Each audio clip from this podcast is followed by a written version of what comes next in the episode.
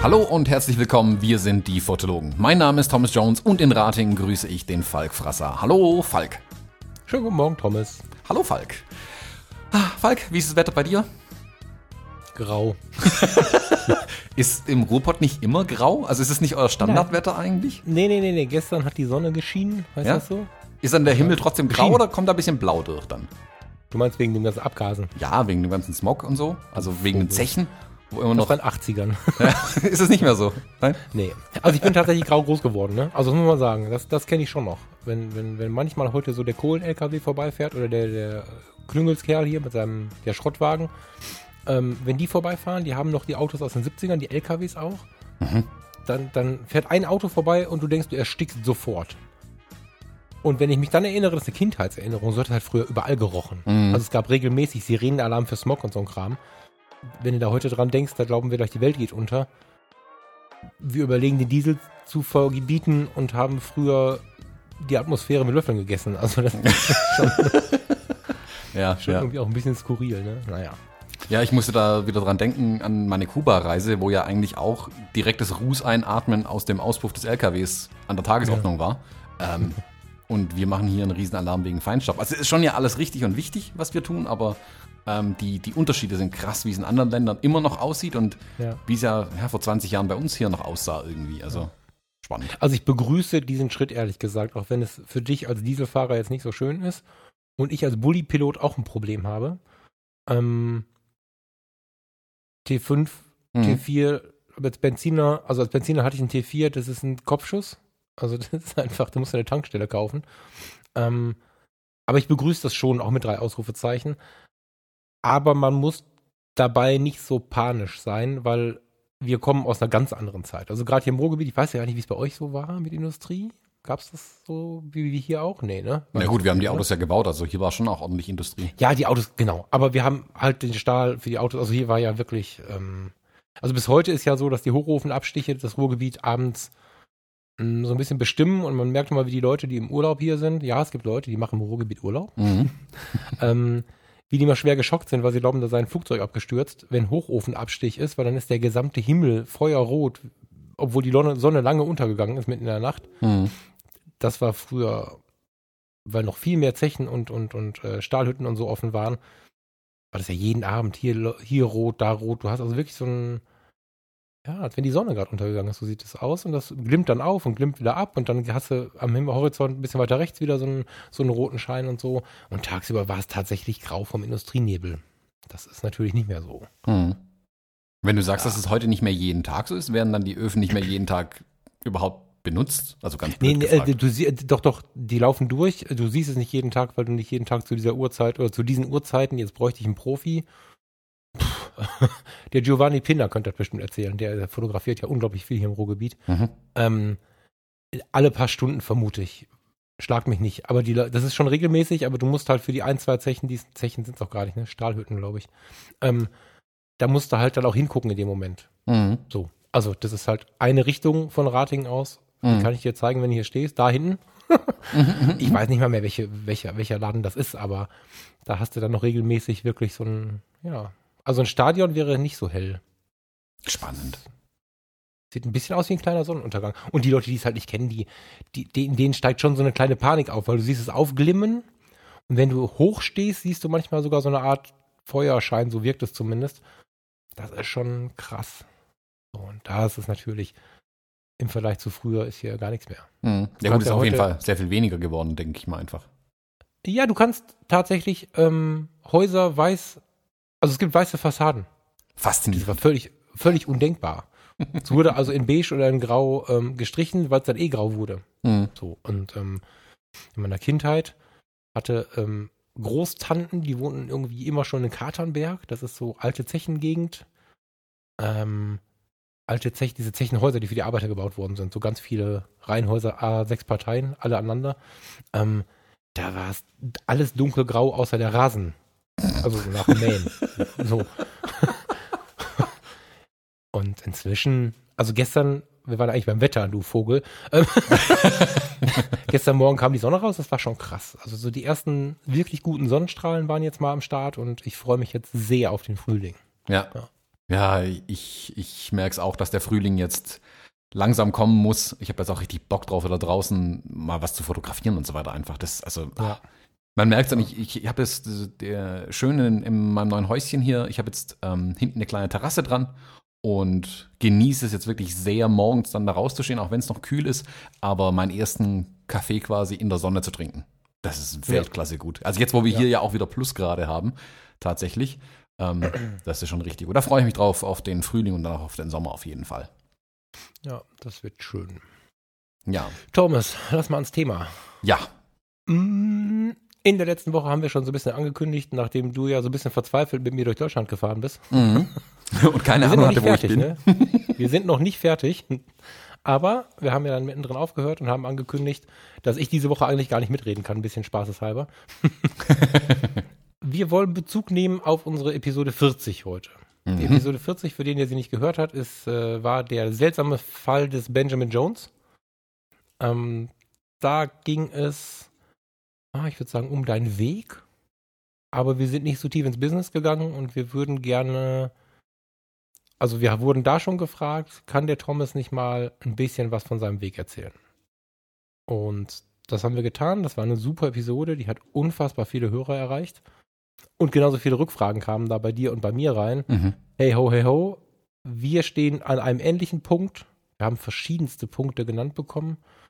Ähm, und haben die Frage bekommen, ob du da nicht noch ein bisschen business-talkiger reingehen kannst. So. Genau. Heißt also, heute weiß ich nicht, worum es geht. Nein, Kappes. Also, heute geht es darum, ähm, ein bisschen mehr aus der Business-Perspektive.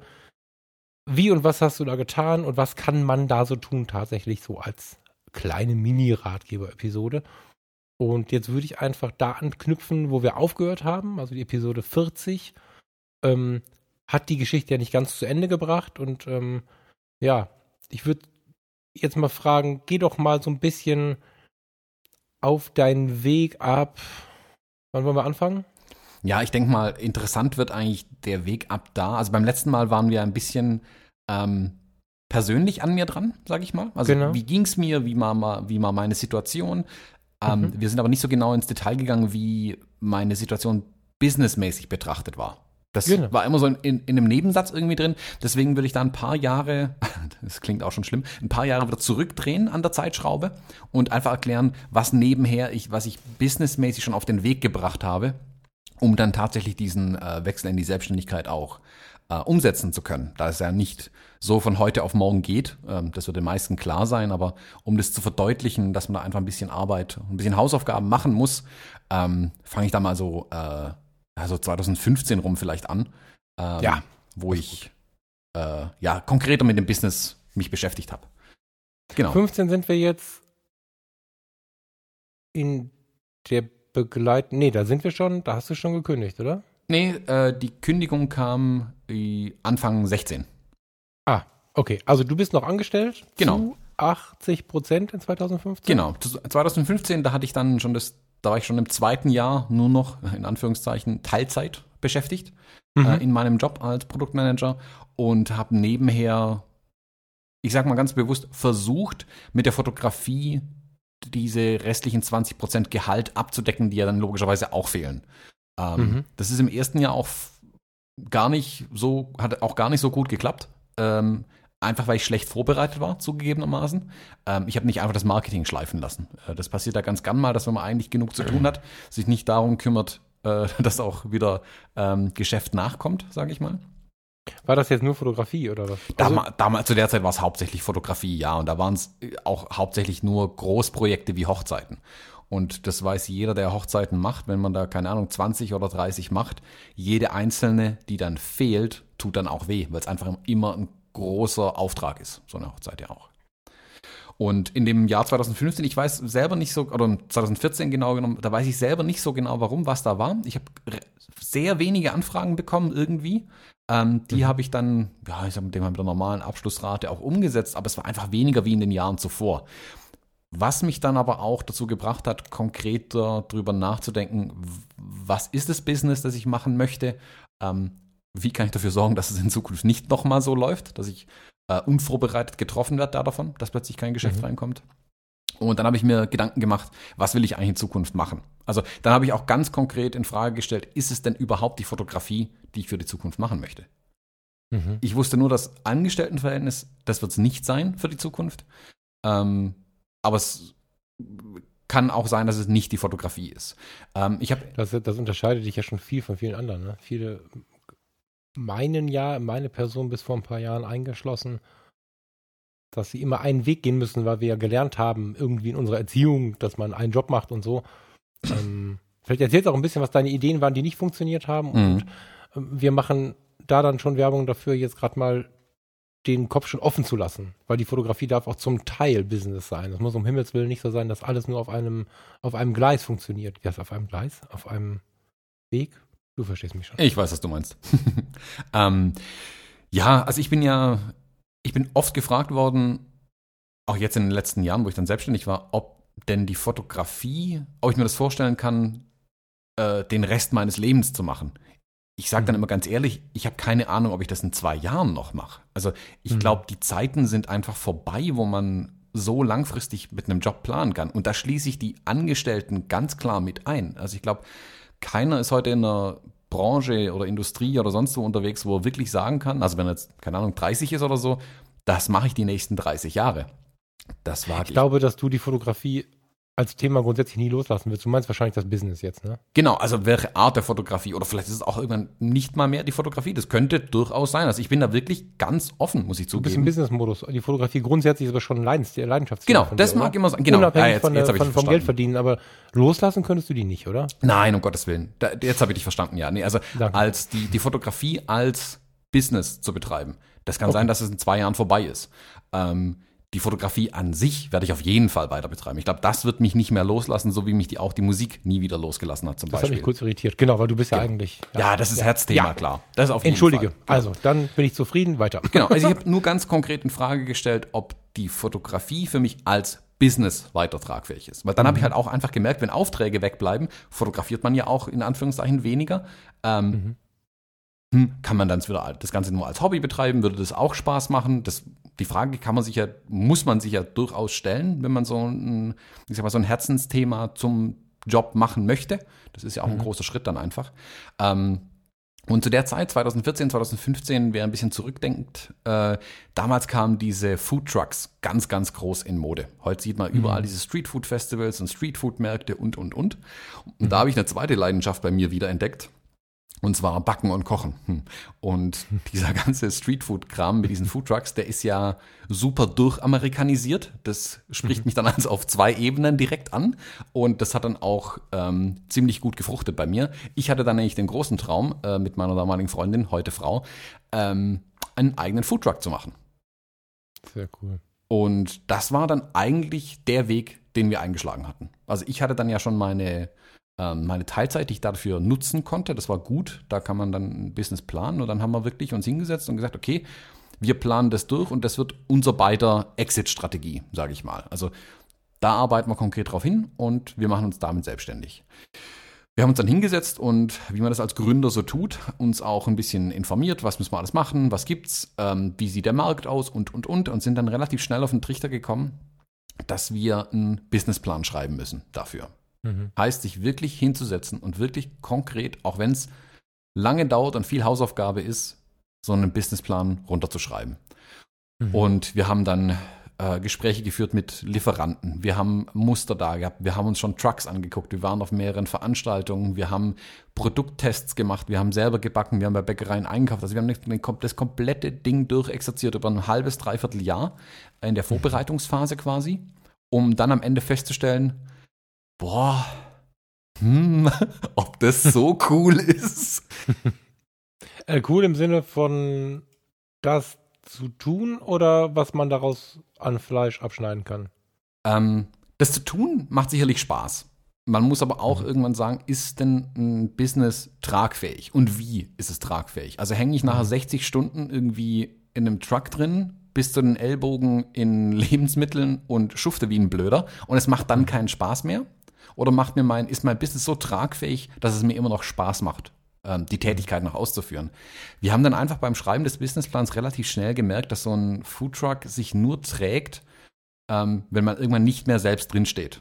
Also wenn ich praktisch, mhm. keine Ahnung, mit Studenten, mit Aushilfskräften, mit sonstigen, also nicht Fachpersonal und vor allem nicht der Chef da drin steht ähm, und die Produkte verkauft oder herstellt und verkauft und idealerweise dann mehr als ein Truck irgendwann fährt. Also wenn man einfach ein mhm. bisschen auf die Jahre rausblickt, merkt man schnell, okay, das ist nur tragfähig, wenn man das vergrößert. Das ist eins typisch wie viele äh, Unternehmen, äh, man überlebt durch Wachstum. Man muss größer mhm. werden wie die anderen. Ähm, und dann haben wir beide relativ schnell festgestellt, boah, ich habe eigentlich keine Lust, bin ich ganz ehrlich, ähm, so viele Angestellte zu haben, die ich dann da einlernen muss, die dann mein Traum praktisch nachstellen müssen, die vielleicht mit nicht so viel Leidenschaft dann auch da dranhängen an der ganzen Sache, ähm, womöglich mehrere Trucks fahren zu haben und, und, und, dann ist es uns auch zu groß geworden einfach. Mhm. Und sehen, okay, wenn es tragfähig sein soll, müsste es größer sein. Auf so groß haben wir keine Lust. Ähm, dann machen wir lieber für uns die Sachen. Äh, also wir wollten konkret Bagels machen, falls es jemand kennt. Äh, einfach mal äh, googeln. Ähm, und die, äh, wie ich die von McDonalds kenne. Nee, viel, viel besser waren unsere natürlich. Nein, äh, schon klar. Völlig logisch, selbstverständlich. Aber lass mal kurz auch das plastisch machen. Also du hast so ein Sesamkringel, also ein Brötchen mit Loch drin. Mhm. So ein Sparbrötchen. Und dann schneidest du das auf und dann schmierst du kreisrund Butter und dann belegst du die Dinger. Oder gibt es da noch irgendwas? Ja, das ist ein, Top, was ich es ist ein Hefeteig im Unterschied zu, äh, also ein richtig, so ein richtig fester, knödeliger Hefeteig, sage ich immer. Ähm, mhm. Die werden dann auch nicht mit Butter bestrichen, sondern typischerweise der typische Bagel besteht aus, ähm, also der Bagel selbst, Sesam oben drauf, hast recht. Dann kommt da unten Frischkäse rein, da kommt da Lachs drauf, ein paar Frühlingszwiebel drüber, ein bisschen Meerrettich oben rein und dann ist das Ding mega gut.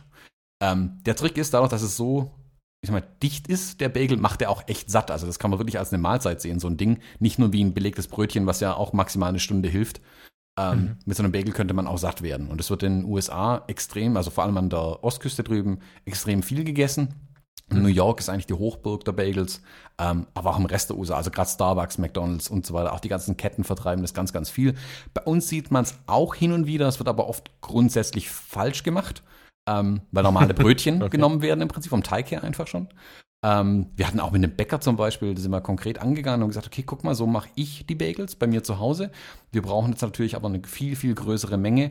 Er soll die doch mal machen. Wir haben dann auch mehrere Versuche gemacht und er hat es halt mehr für einen deutschen Markt Richtung Brötchen getrieben, während ich halt gesagt habe, nee, ich will es möglichst original haben. Das Ende vom Lied ja. war dann, dass es eine Bäckerei aus äh, Hamburg oder Berlin geworden wäre, die uns die Dinger gemacht hätte weil nur die sie so original gemacht hätten.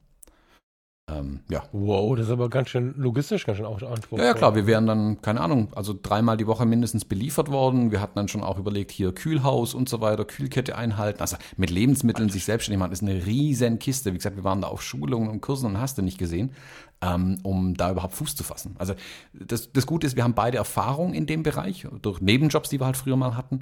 Ähm, wir sind da nicht völlig fremd. Ähm, hm. Das wäre okay gewesen. Aber es ist schon eine richtig große Aufgabe, das zu machen. Und dann stellt man irgendwann einfach fest, okay, das ist oh, vielleicht doch nicht so cool. Also es macht vielleicht mehr Spaß für Freunde zu kochen, ähm, als jeden Tag, keine Ahnung, 500 Portionen raushauen zu müssen. Hm. Ja, völlig sehe ich ein. Hm. Krass. Okay, also das habt ihr dann, das hat wehgetan, oder? So, so Dinge, wenn man mal so tief drin war, wieder hinschmeißen, tut auch weh, muss man sagen, oder? Ja, wir haben jetzt beim, beim Umzug haben wir die Kisten und Ordner wiedergefunden, wo die Sachen drin waren. Ähm, ja. Dann auch ein paar Sachen mal weggeschmissen, also zum Beispiel, keine Ahnung, 15 verschiedene Verpackungsmöglichkeiten für einen Bagel. Ähm, ist ein bisschen Wehmut, ist dann schon dabei, ganz klar. Ähm, mhm. Aber ich sag auch, so kann ich es mir jetzt als Hobby behalten. Wenn ich das mal mache, also keine Ahnung, wir hatten ja zum Beispiel eine Verkostungsparty gemacht, also wo wir weiß ich mehr, 25 Leute, 30 Leute eingeladen hatten, Freunde, Bekannte. Und mhm. wir praktisch alle Produkte, die wir machen wollten, getestet haben. An den Leuten mhm. haben wir wirklich Fragebögen ausfüllen lassen und so weiter. Ähm, auch Preise abgeprüft dadurch und so weiter. Ähm, und es lief, es war ein Riesenspaß einfach der Tag. Also wir hatten den ganzen Tag dann Leute da, es hat total viel Spaß gemacht. Wir haben jetzt auch gesagt, lass uns lieber das nochmal machen, anstatt jeden Tag in so einem Truck drin zu stehen ähm, und hart buckeln zu müssen, damit am Ende nichts hängen bleibt. Ja, ich meine, ihr seid so was man euch ja lassen muss, euch beiden, ihr seid ja so, ihr, seid, ihr könnt ja schon ackern, ne? Ähm, ihr seid ja schon auch ein bisschen, jetzt mit dem Schubladen denken, Entschuldigung, so ein bisschen typisch Schwabe. Mhm. Ihr könnt auch einfach mal wie die Irren losackern.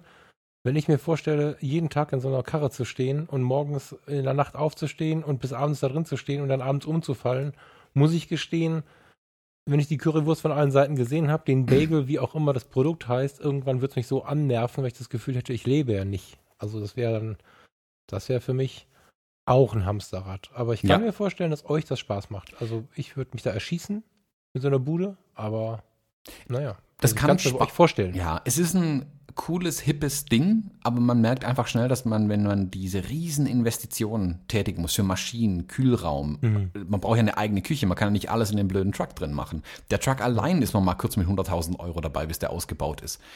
Man hat so einen riesen Schuldenberg dann einfach plötzlich aufgebaut. Um den abzuarbeiten, ist es wirklich ein Ackern und ein Buckeln und dann, wie du sagst, dann macht es keinen Spaß mehr. Dann macht man es nicht auch irgendwann nicht mehr fürs Produkt, sondern nur noch, weil man sieht, hey, ich muss keine Ahnung, 2000 Euro im Monat allein an Rechnungen bezahlen äh, und da ist noch kein Wareneinsatz dabei. Hm. Ähm, dann macht es keinen Spaß mehr. Und das war auch die Feststellung, die wir dann einfach hatten. Und dann gesagt, nö, dann, dann, dann lieber nicht. Also wenn es keinen Spaß macht, dann, dann machen wir es auch nicht richtig und dann sollen wir es lieber lassen. Ja. Genau. Ja. Ähm, ja, dann war das begraben, dann war aber, das muss ich sagen, dann war überhaupt keine, äh, wie soll man sagen, Hoffnungslosigkeit oder Perspektivlosigkeit da bei uns beiden. Ähm, wir sind Moment, war keine Perspektivlosigkeit da? Nö, nö. Also es war jetzt nicht so, dass jetzt ein Traum geplatzt ist und wir dann irgendwie tief so. traurig waren. Ähm, Wir haben ganz klar gesagt, okay, das Idee 1 hat nicht funktioniert, so, wo ist Idee 2? Wie können wir weitermachen? Und dann habe ich gesagt, okay, dann bleibe ich da dabei, was ich kann, nämlich die Fotografie. Habe ich dann wieder in den Fokus genommen. Ich habe dann ähm, gestartet, äh, wieder richtig aktiv in die Akquise zu gehen, äh, meine Homepage umgebaut und was man halt so tut, um die Fotografie als Business anzukurbeln. Ähm, wieder viele Hochzeiten akquiriert, viel fotografiert auch, neue Bereiche mir auch ein bisschen erschlossen, um zu gucken, was gibt es denn alles, also ganz breit mich aufgestellt Mhm. und habe dann über einen äh, Bekannten, den ich kennengelernt habe, ähm, das hat, hatte ich im Podcast auch schon mal angerissen, glaube ich, ähm, ein Projekt gestartet, was in Richtung ähm, Workshop geht für Fotografie-Begeisterte. Also ganz klar Amateure angesprochen, die aber in der Fotografie ähm, sich ein bisschen umtun wollen und die, die, die Hobbyisten da einsammeln und denen einfach den Spaß an der Fotografie näher bringen. Da kam dann auch der Gedanke mal auf, hm, es gibt sowas wie Podcasts und so. Es waren aber alles ein bisschen Nebendinger irgendwie, ähm, die ich mir da, dazu überlegt hatte zur Fotografie. Also das ist einfach, damit ich sagen konnte, okay, ich stehe nicht nur auf dem Bein Fotografie im Sinne von, ich fahre wohin und fotografiere etwas und liefere Bilder, sondern dass ich mein Wissen auch weitergeben kann, weil mir das auch extrem viel Spaß macht einfach. Und wer mich kennt, ich bin auch eine große Labertasche. Ähm, ich rede auch gern mit Leuten, lerne gern die Leute auch kennen und gerade bei so Workshops finde ich das ja super spannend, die ganzen Menschen kennenzulernen. Das ganze Projekt hat aber dann zugegebenermaßen auch nicht gefruchtet. Ähm, aus verschiedensten Gründen. Vielleicht Das ist das Projekt, wo ich die ganzen Notizzettel hier immer verwende. Genau, wo ich jetzt beim Umzug endlich zwei riesige Kartons Notizblöcke und Visitenkarten weggeschmissen habe. Nein! Ja. Es mir geben können. Ja, stimmt, die Notizblöcke hätten wir eigentlich noch verwenden können, gell? Ja, ähm, ja Egal. alles jetzt Altpapier. Jetzt habe ich neue Visitenkarten bestellt. Ich denke, da ist ein gewisser Anteil ist da wieder mit drin. Ähm, den Kreislauf eingehalten. Hat nicht gefruchtet. Ich gebe heute zu, es war vermutlich auch schlecht vorbereitet, im Sinne von, es gab keinen konkreten Plan. Und ähm, auch menschlich hat es zwischen uns beiden eigentlich nicht so wirklich gepasst. So im privaten Umfeld war das super. Ähm, zusammenarbeiten ist aber einfach nochmal eine andere Kiste. Das merkt man dann relativ schnell. Und dann war das auch wieder begraben. Also zweite Idee irgendwie raus. Dann ist was passiert, äh, womit keiner so richtig gerechnet hätte. Ähm, meine Frau und ich, wir haben gleichzeitig einfach gekündigt. Finde ich so geil, ne?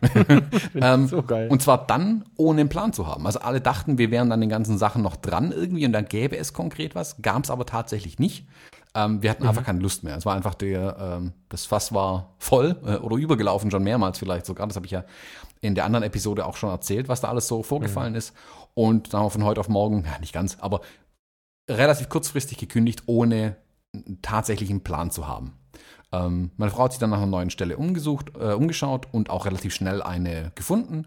Ähm, in einer Eventagentur ähm, ist sie jetzt mittlerweile, was ihr super viel Spaß macht. Also sie hat nicht den Weg mit der Selbstständigkeit eingeschlagen. Ähm, ich habe gesagt, boah, ich glaube, ich bin mittlerweile uneinstellbar. Ähm, also nicht, dass ich keinen Job finden würde. Ich glaube einfach nur, ich würde nicht lange halten können, weil ich einfach an einem Punkt im Leben bin, wo ich selbstständig sein möchte.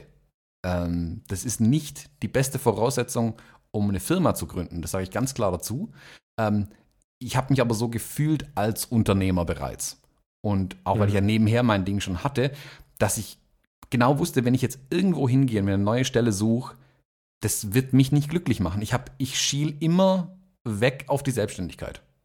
Und dann habe ich gesagt, okay, nee, ich nehme mir jetzt die Zeit, also ich hatte mir vorher ein bisschen Puffer angefressen, äh, also an Geld, ähm, dass ich wirklich sagen konnte, okay, ich möchte ähm, mal ein bisschen zur Ruhe kommen, da sitzen, einen Kaffee trinken und mir überlegen, wie es weitergehen soll.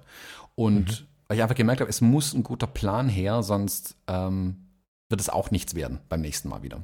Ich habe dann den Workshop bei Michael besucht, wo ich dich kennengelernt habe und Mhm. gemerkt, aha, okay, so machen andere das. Viele andere stehen an einem ähnlichen Punkt. Ähm, ich habe aber vielleicht vielen von denen was voraus, nämlich dass ich den ersten Businessplan schon geschrieben hatte. Ich wusste ja, wie ich das Ding von vorne bis hinten aufbaue. Ich kann mit den großen Budgets umgehen, mit dem Geld und auch so, also wie gesagt, mich, mich schockiert dann auch, keine Ahnung, 2000 Euro Kosten im Monat. Viele schlagen da ja schon die Hände über den Kopf zusammen. Für mich war das ja schon alles mehr oder weniger gelebte Realität durch den Businessplan, den wir geschrieben hatten. Da dachte ich mir, okay, hm, ich stehe vielleicht gar nicht so am Anfang, wie ich dachte. Und habe dann gesagt, okay, ich mache jetzt den Sommer wie gehabt durch, ähm, mache meine Hochzeiten, die ich alle schon, ähm, schon vorgelegt hatte im Jahr davor, ähm, die ja schon gebucht waren, habe die abgearbeitet und mir nebenher die Zeit genommen, wirklich zu sagen, okay, wie möchte ich mein Business aufbauen? Und habe mich dann Mhm. aber auch wirklich nochmal hingesetzt und äh, einen neuen Businessplan für meine Fotografie geschrieben. Das Schöne war, das war dann der zweite, den ich geschrieben habe. Ähm, habe ganz, ganz viel natürlich schon gelernt gehabt im ersten und der zweite ähm, den habe ich auch nur noch für mich geschrieben. Also der erste wäre ja so ein Businessplan, wer es kennt, den schreibt man ja nicht nur für sich selbst, den schreibt man ja hauptsächlich auch für andere. Ähm, den wollen die Banken sehen, den wollen die vielleicht Lieferanten sehen, Geschäftspartner wollen den sehen. Ähm, aber den für die Fotografie habe ich tatsächlich für mich geschrieben. Und den hat auch ähm, außer mir nicht viele Leute gesehen dann. Ähm, aber um mir klar zu werden, was möchte ich eigentlich erreichen? Und dann habe ich gesagt, okay, ich stelle mich neu auf und habe dann gesagt, okay, die Fotografie soll ein großer Teil werden meiner Selbstständigkeit. Es soll aber von vornherein klar sein, dass ich auch andere Dinge nebenher machen möchte. Und dann. Ich sehe aber an diesem Punkt. Ich, ich zuck direkt zusammen, das weißt du, und ich glaube, wir wollen da weiter hinten noch mal ein bisschen expliziter drüber sprechen. Aber du tust so, als ob der Businessplan. Ich habe dann halt mal einen Businessplan geschrieben. Mhm. Wenn du irgendwem, inklusive meiner Person, sagst, schreib mal einen Businessplan, ist der Tag gelaufen. Mhm. Also, geh da mal bitte mit zwei Sätzen schon mal drauf ein, damit die Leute nicht völlig panisch werden und hier ausschalten, weil das Thema Businessplan ist, glaube ich, das heikelste von all dem, was wir jetzt besprechen können. Zumindest, ja, das, das, das glaube ich, ja. Ja, also es kommt immer darauf an, ein bisschen, ich sag mal, wie ist die Ausgangssituation, ähm, wenn man so ein Business starten möchte. Also wenn ich ein Unternehmen gründen möchte, egal welches Unternehmen. Ich habe eine Halle mit vielen Maschinen drin, ich bin als Fotograf unterwegs oder keine Ahnung was. Egal wie, man kommt aus irgendeiner Ausgangssituation raus. Und je nachdem, wo man herkommt, sind die Wege unterschiedlich. Man merkt aber immer wieder, dass eine, also ich habe es für mich gemerkt, dass eine ordentliche Planung absolut wichtig ist, egal was man tut. Ich meine, es gibt, keine Ahnung, es gibt ja Leute, die, die vielleicht länger arbeitssuchend sind und sagen sich, okay, das kann ich auch selber, wo ich vorher in der Firma Angestellter war und machen sich aus der Arbeitslosigkeit selbstständig, was zu Mhm. großen Firmen schon geführt hat. Oder manche machen es, ähm, wie, wie ich, fangen es nebenher schon mal an, ähm, also gehen aus der Teilzeit dann langsam in die Selbstständigkeit rüber oder Mhm. machen den harten Cut, wie es bei mir am Ende dann ja tatsächlich war.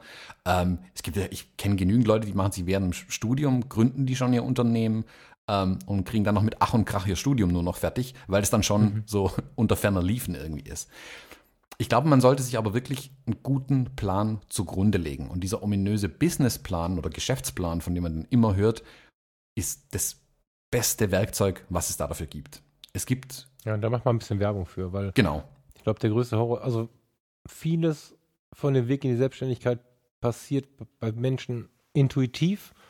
Und irgendwann merkt man um Himmels Willen, ich muss mich mal ein bisschen schulen, aber irgendwie ist dieser Businessplan immer so ein Riesenberg, so ein mhm. du hörst fast nie, das ist ein super Instrument, weil es immer nur von der Seite gesehen wird, da will einer was von mir wissen. Aber eigentlich sagt er einem selbst ja auch sehr viel und kann ein, ein guter, wie soll man sagen, ein guter Leitfaden sein und so. Aber diese Seite hört man, man hört immer nur Panic. Deswegen vielleicht machst du mal ein bisschen Werbung für das Ding. Auch bei mir, weil auch ich sitze hier gerade noch mit der Gänsehaut. So. Ja, ähm, so ein Businessplan, jeder, der sich, also jemand, der sich damit mal be beschäftigt hat, ähm, sieht den Geschäftsplan, diesen Businessplan immer mit einem riesigen Zahlenteil, den man der Bank vorlegen muss. Und sobald mhm, genau. das fällt, Zahlen, Finanzierung, Bank, oh Gott, dann kommt direkt Panik auf. Und ich muss zugeben, das hatte ich anfangs auch. Das habe ich dann aber in dem äh, Businessplan oder während des Schreibens und wo er dann auch fertig war, der Businessplan für den Bagel Truck, für den Food Truck, habe ich gemerkt, mhm. das ist eigentlich gar nicht so schlimm. Und alles, was ich hier der Bank vorlege, das ist einfach nur, damit die ein strukturiertes Format haben, damit die sich Gedanken machen können, ob sie mir 100.000 Euro geben oder nicht, ähm, mhm. damit die auch ihre Sicherheiten haben. Ich habe dann aber sehr schnell festgestellt, wow, guck mal, hier stehen die ganzen Zahlen jetzt endlich mal auf einem Blatt zusammen und unten kommt raus, ich brauche zwei Trucks.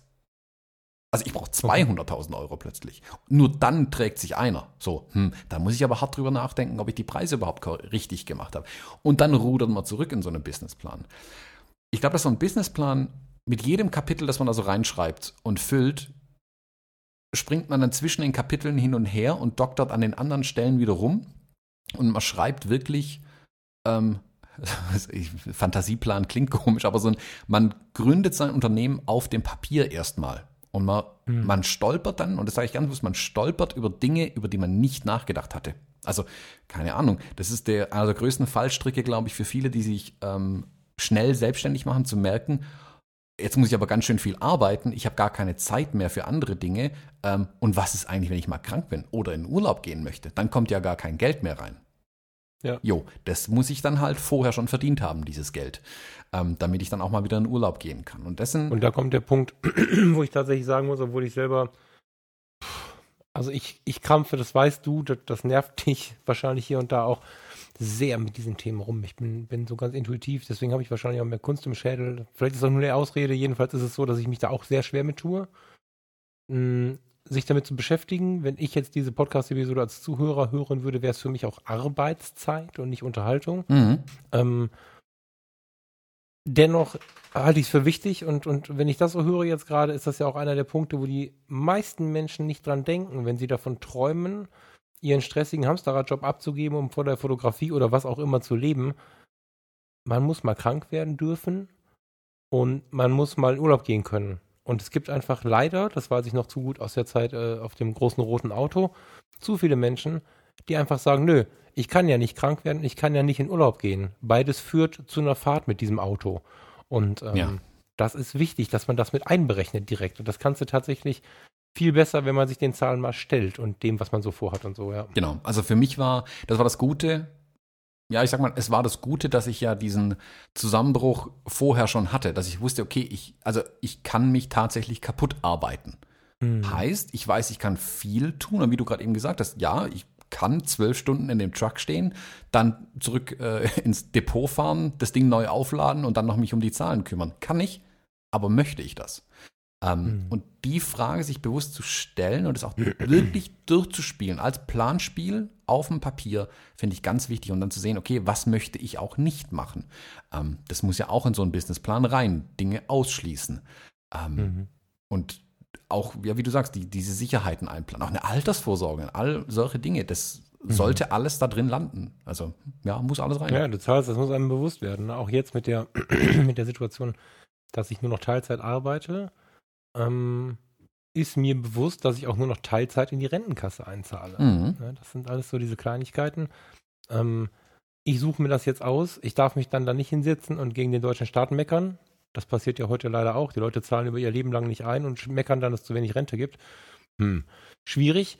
Ähm, damit ich mich nicht selber mit dem Gemecker so sehr selber nerve, ist es ganz schlau, auch das stark im Kopf zu haben. Ne? Entweder ich mache über den Businessplan, baue das direkt ein. So, als, als, als Ausgabe, die noch sein muss, mhm. oder ich bin halt geplant damit zufrieden. Habe ich mich ja selber hin arrangiert so. Die Dinger werden oft nicht erwähnt. So in diesem, ihr könnt alle selbstständig werden, ihr könnt alle von der Fotografie und von der Malerei und von all dem leben. Das sind Dinge, die sind wichtig. Mhm. Sehr wichtig, ja. Ich glaube, die, die zentrale Frage, die man über so einen Businessplan drüber schreiben kann, das ist die Frage, auf die der Businessplan dann am Ende eine Antwort liefert, ist, bin ich ein Gründertyp? Also Mhm. kann ich wirklich mich hinstellen und Gründer sein, weil da kommen, das, da kommen ganz, ganz viele Aufgaben und da kommt auch ganz viel Arbeit auf einen zu. Ähm, und der Businessplan in jedem Kapitel ein bisschen, bisschen unterschiedlich, beantwortet aber diese Frage. Und der Businessplan selbst, diesen zu erstellen, also einfach damit der mal ge- gemacht ist, ohne ihn zu lesen, sagt schon aus, ja, kann ich mich hinsetzen und so ein Business auch von den Zahlen herleiten. Also es gibt Hm. genug Leute, die vielleicht ihre, ihr Handwerk gut können, ähm, egal was es sein mag, aber einfach mit den Zahlen, mit diesem Geschäftsteil nicht sich befassen möchten und auch nicht klarkommen werden dann in der Selbstständigkeit. Und wenn sie an einem Businessplan scheitern, dann wissen sie, sie werden es später im Unternehmen auch nicht schaffen. Ja. Genau. Es heißt aber, klassisch, ne? Ja. ja, also ich habe jetzt gerade zum ich habe jetzt mal spaßeshalber diesen meine beiden Businesspläne hier aufgemacht. Der von dem Foodtruck hat 38 Seiten, der von meinem Fotografie-Business hat 20 Seiten. Ja. Und bei den 38 Seiten sind die Anhänge noch nicht dabei. Also dann kommen noch Angebote und Kram, Gedöns von Sachen, also Fremdmaterial dann noch in den Businessplan rein. Eins, zwei, drei, vier. Du, ich, ich würde, mir kommt gerade eine Frage hoch. Ich möchte Ja. die bewusst nicht auf die Fotografie stellen, weil die Fotografie ist dein jetziges Leben. Aber man ist ja geneigt zu fragen, was geht denn damit? Würdest du von dem Foodtruck uns verraten? Nein, nein, ist völlig in Ordnung, wird jeder verstehen. Würdest du uns von dem Foodtruck verraten, was ihr ungefähr reingelegt hättet und was am Ende dabei rausgekommen wäre, wenn der Businessplan so umsetzbar gewesen wäre? Oder wenn ihr ihn so umgesetzt hättet? Mm, ja, Grob natürlich nur. So. ja.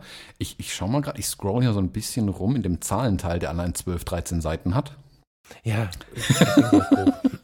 Äh, nicht jetzt eine Stunde reden, sondern einfach Ja. so, was muss da rein an Investitionen und was kann ich da im Monat rausholen, wenn es so läuft, wie ich mir das gedacht habe. Also wir hatten, ähm, unser Plan mit dem einen Foodtruck war tatsächlich so, wir hätten ja, 100.000 Euro von der Bank holen müssen, plus Mhm. einen Eigenanteil von gut über 30.000 Euro nochmal reinlegen. Ähm, Mhm. Dann wären wir auch wirklich komplett pleite gewesen. Ähm, Mhm. Und dann hätten wir uns direkt aber auch über die Liquidität tragen müssen. Das Ergebnis war dann, dass wir selbst im vierten Jahr noch nicht eben gewesen wären. Also wir hätten im, den Truck hätten wir auf, keine Ahnung, acht, neun Jahre, glaube ich, abgezahlt, mindestens, eher zehn. Ähm, Mhm. Und wirklich Spaß gemacht und Geld verdienen wäre halt erst nach vier Jahren irgendwann passiert. Äh, wenn ich nochmal. Ähm, ja, und so ein Monatserlös, wenn man jetzt das Invest, also wenn man ist die Investition, die, die, die wäre jetzt vorbei, was, was bringt so, was wirft so ein Ding ab? Ich habe da überhaupt keine Vorstellung, ehrlich gesagt. oh, wir hatten, Zwei, fünf, sieben, ich habe gar keine Idee. also wir hatten so ein, so ein reine Kosten. Monatlich waren wir dann irgendwann mal bei 4.000, 5.000 Euro Kosten. Kosten. Also was du reinlegen musst, damit das Ding Im läuft. ersten Jahr, genau. Mit da ist dann aber auch ähm, äh, also Personal, Versicherung, das Fahrzeug, hast du nicht gesehen, so Zeug dann alles drin. Da ist nicht äh, der Waren- und Materialeinsatz mit drin. Und was für einen Gewinn lässt sich daraus ziehen? In, in den ersten Jahren gar keiner. Im, in den ersten, Nee, vergiss die Investition. Du hast das Ding, ich schenke dir das Ding jetzt. Ich schenke dir Mhm. 130.000 Euro. Was ist der Gewinn von so einem Foodtruck?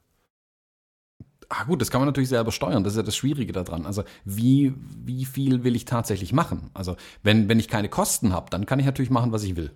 Ähm, Warum windest du dich jetzt so? nee, nee, weil die, die Frage ist schwer. Ich will doch nur eine Zahl. Was verdienst du, wenn ich dir die 130.000 Euro geschenkt habe und ihr habt das Ding da am Start? Nach eurem Plan. In der Zahl oder der in Prozent? Weil das ist ja, also die, die, je mehr ich mache, desto mehr verdiene ich ja logischerweise auch. Also die Frage, ob ich auf zwei, ich, meine, ich kann ein Event machen, dann verdiene ich halt das, was ich war. Ja, aber ihr habt ja einen Plan gemacht, oder nicht? Der war ja konkret, oder nicht? Ja, ja, aber der skaliert ja auch damit, dass wir praktisch mehr Geschäft gehabt hätten dann über die Jahre hinweg. Also während man im ersten Jahr halt hofft, dass man irgendwie die Kosten gerade so decken kann, ähm, versucht man im zweiten, dritten Jahr langsam Geld zu verdienen. Also du hast da nicht einen Reingewinn von 5, 6, 7 Mille am im Nein, Monat nein, oder so. nein. Also wir hätten, in so einen Businessplan kommt ja auch rein, was sind deine persönlichen Lebenshaltungskosten. Also wa- was zahle ich an Miete, was brauche ich selbst an Lebensmitteln, ähm, ich will mal in Urlaub gehen, Altersvorsorge, mein Auto geht kaputt, keine Ahnung was. Das sind ja alles die Eigenkosten, also was ich mit dem decken will, was ich mir an Gehalt auszahle. Und es war ganz klar Mhm. so angelegt, dass wir drei Jahre ein ganz schmales Gehalt haben, dann darf nichts schiefgehen. Also selbst eine kaputte Waschmaschine wäre echt schon ein Problem geworden. Ähm, Ja. und es war auch knapp kalkuliert und da wäre ein Gehalt, keine Ahnung. Also äh, als Selbstständiger sollte man ja schon irgendwie, keine Ahnung, im Jahr. Also unser Plan war ein Jahresumsatz von, ähm, ich glaube, 100.000 Euro circa auch zu machen mit dem Truck Mhm. im ersten Jahr. Und das war zu wenig eigentlich. Und dann wirklich aber Ja. pro Jahr eigentlich nochmal um 20 Prozent irgendwie zu steigern, das Ganze. Krass. Also das sind auch riesige ja. Summen, die man da hantiert und dann kommt am, keine Ahnung, am Monatsende hat man, keine Ahnung, irgendwie 1000 Euro zur Verfügung. Also am Monatsbeginn. Da muss da echt eine Leidenschaft haben. Du musst ja fast in der Karre schlafen.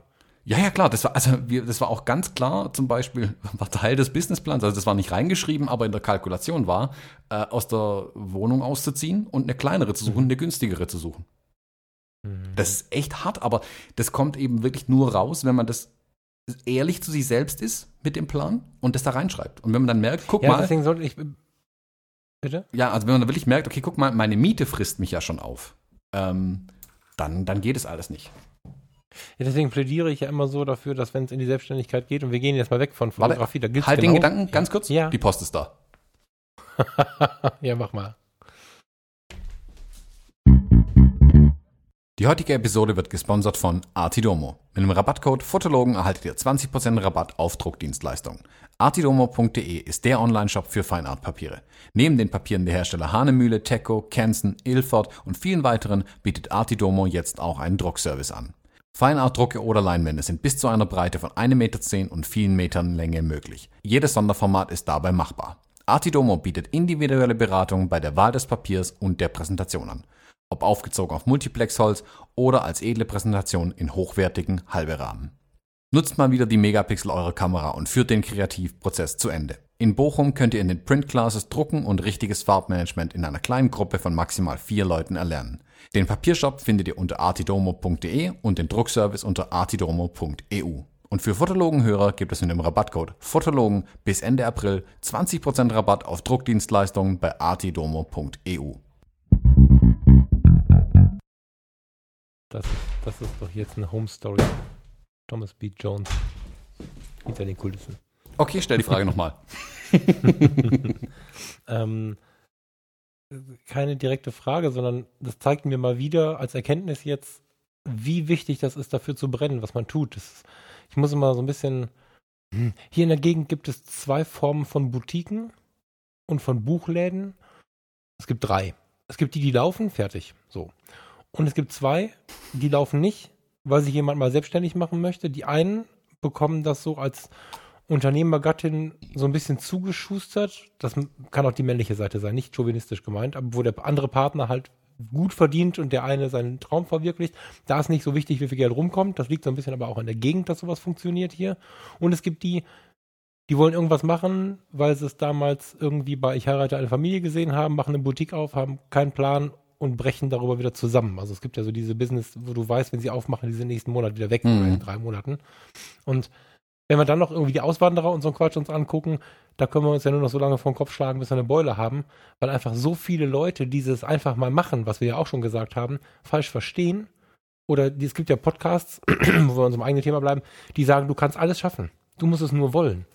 Und wenn du dann nur eine Boutique am Stadtrand aufmachen willst oder ein Ausflugsrestaurant, was seit den 70er Jahren schon nicht mehr läuft, weil man fährt halt nicht mehr raus, um zu essen, dann kannst du damit nur vor die Wand fahren. Es sei denn, du hast eine richtig tiefe Leidenschaft da drin, dann geht es auch. Aber ich glaube, viel zu viele Leute glauben, die 80er zum Beispiel, da war es ja so. Hast du eine Boutique, hast du Kohle, bist du Arzt, hast den Jaguar und so weiter und so fort. Das ist halt vorbei. Mhm. Da muss halt ein bisschen mehr kommen als es ein bisschen zu können, sondern da muss alles ein bisschen geiler sein als der Durchschnitt. Dann kannst du noch gutes Geld machen. Alles andere ist, äh, ja, zum Scheitern verurteilt ist jetzt Quatsch, aber richtig Arbeit. Genau, es kommen halt große Kosten, nicht im Sinne von Geld, sondern einfach von Lebenszeit dann da rein. Um es dann tragfähig okay. zu halten, muss ich unfassbar viel Zeit investieren ähm, und dann macht es mir irgendwann aber auch keinen Spaß mehr. Also ich, ja. das war was, was ich halt in den Filmen, in denen ich gearbeitet habe, relativ schnell gemerkt habe. Ähm, ich habe Firmen mit vollen Auftragsbüchern pleite gehen sehen. Da war Umsatz genug ja. da. Ähm, es hat aber einfach nicht gereicht, um den Kostenapparat zu decken. Und es war auch völlig egal, wie gut man in dem war, was man getan hat. Das interessiert mhm. auch niemanden, der von dir Geld haben möchte, wie gut du deinen Job tatsächlich machst. Das ist denen einfach egal, ja. logischerweise. Ja. Ähm, und genau sowas kann man sich mit einem, mit einem wirklich strukturierten Businessplan vorher erarbeiten. Das ist eigentlich der Trick. Mhm. Und daran, also der Businessplan ist zum Beispiel, Beispiel wichtig, wenn man Fördergelder beantragen will, wenn ich einen Kredit beantragen möchte. Auch wenn ich Lieferanten habe, die mir Maschinen zur Verfügung stellen oder wie auch immer. Es kann durchaus sein, dass auch die Einblick in den Businessplan haben möchten. Ähm, mhm. Einfach, weil die haben ja auch Risiken da drin. Also vielleicht ist ja auch nicht auf einmal bezahlt, man finanziert Dinge oder wie auch immer. Da möchten auch die sehen, okay, kommt denn das Geld tatsächlich auch in den nächsten drei, vier, fünf Jahren, wie auch immer, je nachdem, was für ein Unternehmen man gründet. Ähm, mhm. Und ich glaube, viele von diesen, also es gibt bei uns auch diese Boutiquen, die immer mal wieder aufpoppen. Dann gibt es da hier Klamotten, yeah. Wo ich mir halt wirklich denke, es gibt so viele Klamottenläden hier in der Nähe und ja. ähm, da steht irgendwo noch ein HM und Stuttgart ist auch nicht weit weg. Warum sollte irgendjemand zu euch gehen? Also was allein schon die, die zentrale Frage, warum sollte bei dir jemand einkaufen? Ja, ja, ja, genau. Und dann stelle ich bei vielen fest, dass es versuchen, über den Preis hinzukriegen.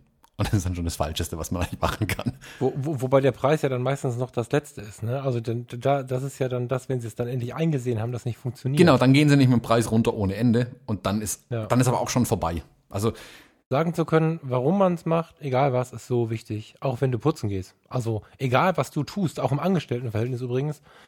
Wenn ich da reingeraten bin, weil ich es machen muss, suche ich mir ich musste auch schon Sachen machen, die ich nicht machen wollte, weil ich nicht arbeitslos sein wollte. Ich bin mal so ein Knochentaxi gefahren. Das will kein Mensch machen. Mhm. Ne? Also kein Krankenwagen, sondern so ein Ding, so ein Liegemietwagen heißt das. Mhm. Katastrophal. Aber dann muss ich, wie ich gestrickt bin, mir einen Grund suchen, warum tue ich das hier, wofür tue ich das und wie bekomme ich da eine gewisse Kultivierung hin. Und als Angestellter ist es noch meine eigene Seelenrettung. Aber wenn ich das Ding mache, um damit selbstständig zu sein, dann brauche ich da, das ist ja eine Außenwirkung. Da muss ich ja wissen, warum tue ich das und was mache ich anders als die anderen und warum, was kann ich tun, damit die dann trotzdem zu mir kommen, obwohl der Markt so schwierig geworden mhm. sind. Also sind wir ehrlich, das stationäre Geschäft zum Beispiel ist ja fast in jedem Bereich sehr, sehr schwierig geworden. Ja, das ist auch, ich glaube, die Geschäftswelt hat sich grundsätzlich geändert. Also die Möglichkeit, dass sich im Prinzip heute jeder selbstständig machen kann, ähm, mhm. dass es die Möglichkeit einfach gibt. Ähm, bietet natürlich eine unendliche Vielfalt für Ideen. Ähm, es heißt aber noch lange nicht, dass sich jeder unbedingt selbstständig machen sollte. Mhm. Ähm, und wie gesagt, man muss sich dann schon überlegen, ob es dann am Ende noch Spaß macht, das, was man tut. Also nur weil mir etwas vorher Spaß macht, heißt es noch lange nicht, dass es mir immer noch Spaß macht, wenn ich es als Selbstständiger tue. Ja. Ähm, ja. Und wie gesagt, der Businessplan konkret, er hilft dir einfach, glaube ich, dein Konzept zu strukturieren. Und zwar ganz emotionsbefreit zu strukturieren, mit harten, nackten Zahlen manchmal. Und das öffnet einem hoffentlich dann auch die Augen zu erkennen, okay, ähm, was muss ich denn tun? Also gerade die Hochzeitsfotografiebranche ist so eine, wo ich jetzt gerade schon so die ersten Zeichen sehe, dass da vielleicht manche mit ein bisschen mit einer rosaroten Brille rangegangen sind. Hm. Das klingt ja schön, juhu, ich werde Hochzeitsfotograf oder Fotografin, und das ist die schönste Tätigkeit, die ich mir vorstellen kann. Das ist alles super. Und dann stellen sie aber irgendwie fest, oh, von November bis April heiratet ja gar niemand. Oder weniger Leute. Und was genau. ich aber noch schlimmer finde, also das ist dann Versorgungsproblem, das muss ich planen. Wenn du gut am Markt bist, kannst du mit dem Sommer dein ganzes Jahr tragen. Da bin ich jetzt schon fest von überzeugt. Es kommt ganz natürlich darauf an, wie viel du dann verballerst so an Geld. Aber wenn du zu den hm, Durchschnittspreisen der Guten, die du übrigens deutlich zweistellig, äh, vierstellig sind, mhm. ähm, arbeitest, deutlich zweistellig. Ja, so eine Hochzeit kostet schnell mal so 60, 70 Euro. 80 Euro. also, äh, Butter, Butter bei der Fische, wenn du um die zwei Mille nimmst für eine Hochzeitsreportage, was Durchschnitt ist, mh, hm, dann ähm, für die meisten Landesteile, muss ich ganz vorsichtig sagen, mir ist bewusst, dass es ganz, ganz schwierige Bundesländer gibt, mhm. für die das lange kein Durchschnitt ist. Dann ist es sowieso schwer, also würde ich jedem, wenn jemand nur 800 Euro für eine Hochzeit nehmen kann, würde ich ihm abraten, Hochzeitsfotograf zu werden, ehrlich gesagt. Mhm. Ähm, weil am Ende einfach nichts bei überbleibt und schon gar nicht, wenn man nicht das ganze Jahr durchfotografieren möchte und kann. Wenn du für die zwei Mille Hochzeiten fotografierst, funktioniert es schon nur mit dem Sommer. Die Frage ist, möchte ich meinen ganzen Sommer am Wochenende Hochzeiten fotografieren? Genau, genau. Ne? Und wenn ich das erste Jahr rum habe, am Ende des Jahres, dann hören wir uns immer alle stöhnen. Das zweite Jahr freuen wir uns wieder. Aber wie lange geht das? Genau. Ne? Also, ähm, ich bin da lange von weg und ähm, zuck immer ein bisschen zusammen, wenn in unseren äh, Kontakten und Bewertungen jemand vom Hochzeitsfotografie-Podcast spricht, weil wir eigentlich viel, viel breiter aufgestellt sind. Weil ich inzwischen merke, deswegen am Anfang auch die Rede, und man muss nicht nur von einem leben. Ich persönlich glaube, dass der Mensch auch besser wird, wenn er nicht nur eins macht, weil er sich viel mehr freut und in der Spezialisierung sich viel mehr auf das freut, wenn er es nicht nur tun muss. Mhm, oh, ich habe mal wieder eine Hochzeit, wie schön. Macht viel geilere Bilder als, Hochzeit, Hochzeit, Hochzeit, Hochzeit, Hochzeit. So. Ja, also ich freue mich jetzt, ich bin total hibbelig, dass jetzt die Hochzeiten wieder anfangen. Äh, mhm. Freue mich da total drauf. Sehe aber auch, äh, das, was ich jetzt die letzten Monate ge äh, gemacht habe, denke ich mir so, oh ja, das war jetzt auch cool, jetzt kann ich aber auch wieder was anderes machen. Also ich finde die Abwechslung dann auch schön. Wenn ich jetzt aber die mhm. letzten Monate jeden, äh, jeden Tag nur noch Reis mit Soße gegessen hätte, weil es einfach nichts mehr zu essen gab oder kein Geld mehr gab, um was zu essen zu kaufen, oh, das wäre dann bitter. Dann würde ich mich nicht freuen auf die Hochzeiten, sondern dann bräuchte ich die einfach. Also ich glaube, ja. dann kann man das auch irgendwann nicht mehr mit Freude machen. Aber diese, dieses Ziel und diese Maßnahmen sich einfach zugrunde zu legen, ist in dem Businessplan dann ja wirklich drin, weil das fällt dann einfach auf, wenn dann, weil die Kosten bleiben ja die gleichen im Winter. Ich muss meine Miete zahlen, ich muss essen, ich mhm. keine Ahnung, was ich alles machen will, möchte vielleicht auch mal irgendwie Spaß haben, ins Kino gehen oder so. So was naja, verrückt. Völlig verrückt. ähm, und dann steht da halt ein Minus über drei, vier Monate unten dran. Und spätestens, wenn man dann so eine, äh, so eine Liquiditätsrechnung macht in so einem Finanzplan, merkt man, okay, dann habe ich, dann habe ich einfach kein Geld mehr. Also dann lebe ich im Dispo und das, das bricht einem schnell das Genick dann. Und e-, egal wie spaßig die Tätigkeit dann sein mag, wenn man es nur noch macht, um wieder auf eine schwarze Null zu kommen, dann macht es keinen Spaß. Ist das jetzt ein Spielverderber, wenn ich an dieser Stelle kurz nochmal für den, der jetzt gerade frustriert ist, sage, dass mein Modell auch eine Möglichkeit ist? nee, gar nicht. Aber auch da, ne? also auch, auch bei dir, also ihr, auch jemand, der es im Nebenerwerb macht, ich würde immer diesen Businessplan empfehlen. Ja, du, ähm, ich komme da langsam hin. Ich, du weißt, ich bin da noch nicht so weit. Ähm, vielleicht aber auch aus der Bequemlichkeit heraus. Also ich denke, dass jemand, der schnell nervös wird, was so das, das Einkommen angeht, dass der es automatisch viel schneller machen wird als ich wenn ich mir ausgesucht habe, also ich habe ja jetzt quasi mit meinem Nebenerwerb einen Reingewinn, ich sage jetzt mal nicht Nettoeinkommen, sondern Reingewinn, wenn wir in diesem Selbstständigkeitsdenken bleiben wollen, von 1500 irgendwas Euro. Ähm, das ist was, womit ich überleben kann. Ganz gut auch, ähm, weil ich einfach weiß, ich habe mir das so ausgesucht und ähm, ja, dann muss man halt mal ein bisschen beim Aldi einkaufen oder so. Alles, alles cool. Ähm, aber das musst du erstmal erwirtschaften als Selbstständiger. Also wenn du, wenn du aus dem aus dem Hamsterrad kommst und bist eh geschwächt, das ist ganz oft ja so, ne, dass die Leute etwas geschwächt aus dem, aus dem Angestelltenverhältnis kommen, mhm. weil es einfach so unfassbar anstrengend war. Und du springst dann in die große Freiheit und musst dann von heute auf morgen Geld generieren, dann wird es halt schwierig. Ne? Und ich habe mir jetzt einen Job gesucht, der mir richtig Spaß macht, der mich richtig, richtig emotional weiterbringt und finde es okay, dass es dann nicht ganz so reich macht. Und dann kann ich mir aber die Lorbeeren weggreifen. Und wenn ich keine Lorbeeren zu greifen habe, wenn ich keine tollen Hochzeitsfotografien habe, wenn ich mal krank bin, wenn ich Urlaub machen möchte, habe ich trotzdem die Sicherheit. Also das ist noch so ein Mittelweg, wo man ja ganz gut auch hin und her skalieren kann. Wo möchte ich da hin? Und ich bin ähm, derzeit relativ entspannt. Jeder, der schnell nervös wird und irgendwie mit Haus, Haus bauen und Kinder bekommen und sowas alles planen möchte, der wird sofort den Businessplan machen. Ich glaube, dass das so ein bisschen auch meine Verrücktheit ist. Ähm, aber es ist auch ein Konzept. Also über, du, du bist ja auch über die, über, die, über die Teilselbstständigkeit gegangen. Das muss nicht nur eine Übergangslösung sein, das kann auch eine Lösung sein. Ja, absolut. Weil, absolut. Wenn du jetzt nicht den Stolz im Kopf hast, da gibt es ja Leute, ich habe Freunde, wenn ich mit denen was essen gehe, da finde ich mich halt in einem Restaurant wieder, wo ich drauf sparen muss und wo ich nicht mit einer Fossil am Arm hingehen muss und so, weil ich einfach Freunde habe, die im Leben Karriere sehr weit hoch, wie soll man sagen, sehr hoch angesetzt haben in ihrer Bewertung. Wenn ich jetzt sehr stolz bin, ähm, dann habe ich natürlich ein Problem, da mit meinem Mitsubishi Zweitürer Dreizylinder hinzufahren. Wenn ich nicht stolz bin, kann ich das wundervoll leben, dieses Modell. Dann kann ich nämlich einen Job im Angestellten, diesen Teilzeitjob so machen, wie ich Bock drauf habe. Ich kenne ganz viele Leute, die sagen, oh, ich wollte immer schon mal einen LKW fahren. Und dann machen sie es ein Jahr, dann merken sie, vielleicht ist es zu stressig, dann sollen sie ein Taxi fahren, dann sollen sie, aber auch als Lehrer oder so. Habe ich, hab ich mehrere kennengelernt. Ich habe einen ehemaligen Anwalt in Magdeburg kennengelernt, der bei UPS gefahren ist, weil er diese, diese Serie in den USA so schön findet. Wie heißt der noch? Weißt du, was ich meine? Die Pro 7 läuft die. Ähm, äh, hier King of Queens oder was? King of Queens fand der voll geil immer und dann ist er irgendwie, ja, fand der voll geil, sah übrigens genauso aus. Und auf dem UPS ähm, Namensschild stand Doktor irgendwas. Geil. und ich sag, krass, was bist du denn für einer? Aus einem Kaffee? So, und hat er dann auch noch Zeit gehabt für einen Kaffee. UPS ist da ja ein bisschen entspannter als die anderen. Und ähm, das war in Magdeburg und dann hat er mir halt erzählt, na, erstens ist der Anwaltsjob sehr krass gewesen so mit seiner Persönlichkeit nicht so richtig vereinbar gewesen. Und es gab dann irgendwie in Magdeburg keine, keine Jobs mehr und er hatte aber ein Haus. So ein Häuschen von den Eltern irgendwie, Familie. Dann hat er gesagt, bevor ich hier weg muss, gehe ich doch mein Leben so an, wie ich es gerne hätte. Und jetzt bin ich King of Queens. Ich liebe die hier alle, die Leute kennen mich, ich fahre halt so. Da war der Doktor, ich habe den Namen vergessen natürlich, Doktor so und so, saß dann auf dem UPS-Karren und ist dann mit seiner braunen Uniform äh, pfeifend durch die Gänge gegangen. Und das geht alles mit Teilselbstständigkeit. Einfach mal drauf, darf ich das sagen? Einfach mal, also einfach mal einen Haufen drauf machen, was die Gesellschaft erwartet. Du hast davon auch eine Riesenfreiheit. Auch das macht frei. Ja, ja. Warum nicht Kellner, wenn man Doktor ist? Kann, kann ganz schön geil sein. Ja, also ich, ich kenne Leute, die machen durchaus so einen Job nebenher, weil er ihnen Spaß macht. Also ich habe jemanden kennengelernt, der einfach gerne kellnert, weil er einfach gerne mit den Menschen ins Gespräch kommt. Aber sagt auch ganz klar, er wird damals niemals jetzt sich überlegen, eine Kneipe aufzumachen oder so. Weil er ganz genau weiß. Nee, nee, genau. Aber wenn du dann die Fotografie, also ich meinte das jetzt als Job neben, also wir sind ja jetzt nur mal bei der Fotografie, mhm. gehen wir mal ein bisschen konkreter. Wenn du jetzt mit der Fotografie ähm, deinen Job machst. Also wir nehmen jetzt mal den August. Mhm. Für den August habe ich ähm, nur eine Hochzeit.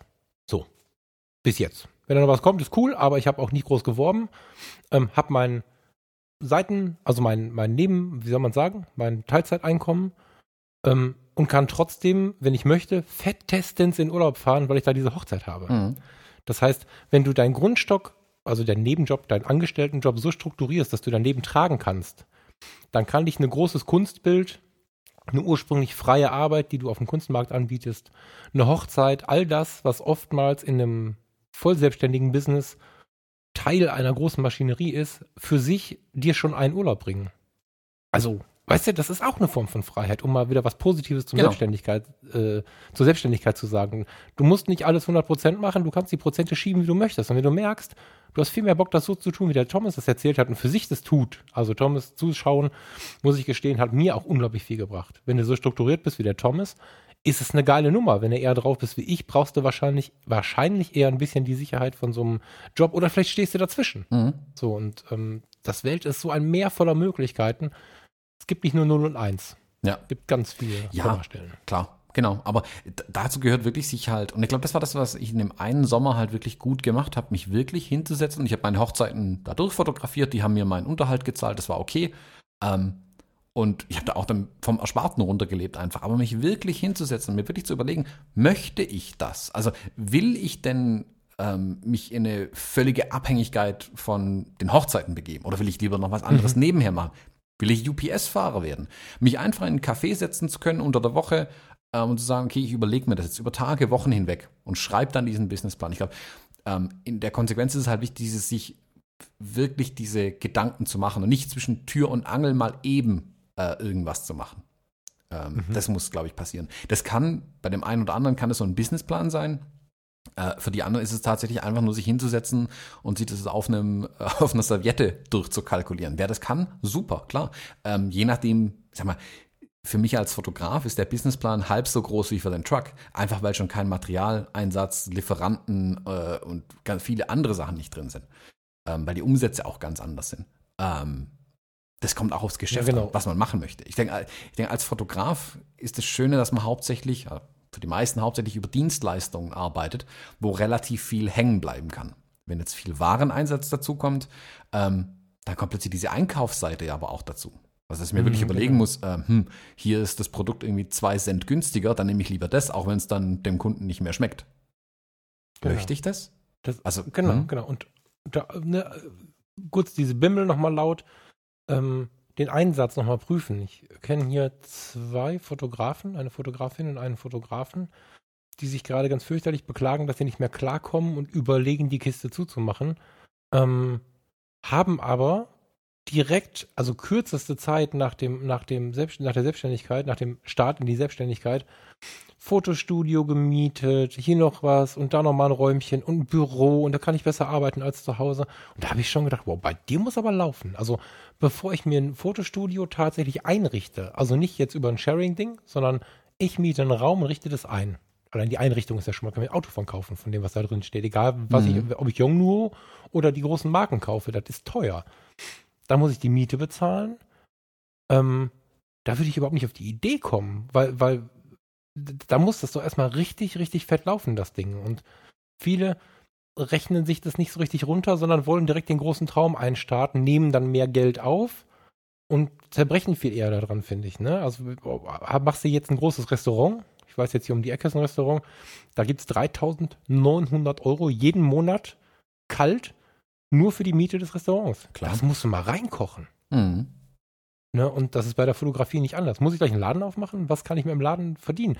Die Margen in der Fotografie sind katastrophal, wenn ich Produkte verkaufe. Mhm. Was kann ich mit, mit, mit, mit dem Studio machen?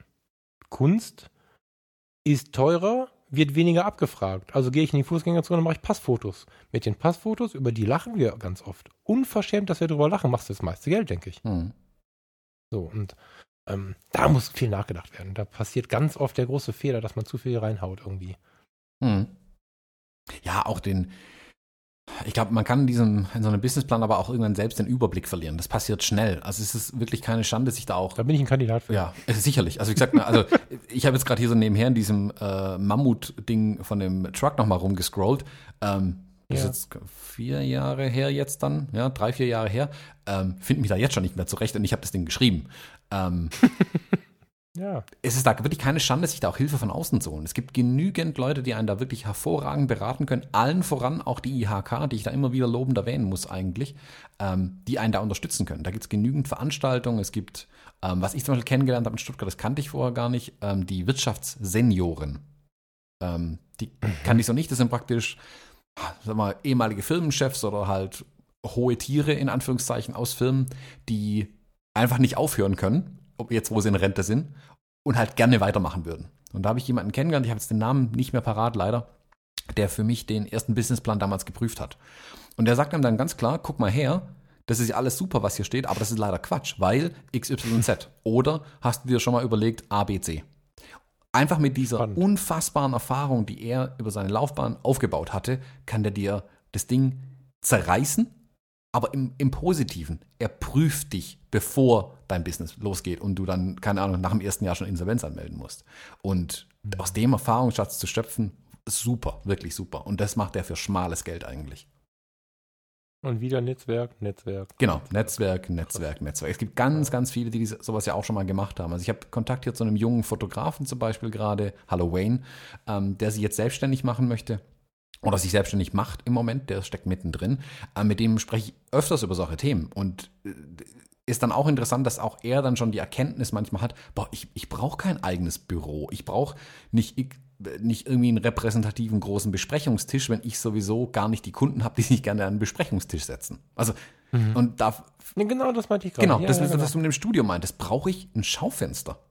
Also, wenn ich ein Schaufenster habe, muss ich ja irgendwas verkaufen an diesem Schaufenster. Brauche ich das? Ja. Tut's mir nicht ein Büro in einem Industriegebiet, wenn ich unbedingt draußen sitzen will? Ne, brauche ich denn ein Büro? Oder brauche ich denn ein Dieses- Büro? Ist es vielleicht günstiger, das Ganze, jetzt muss man wieder fragen, wie versteuert man das und so, andere Frage, aber kann ich das in meiner Wohnung unterbringen?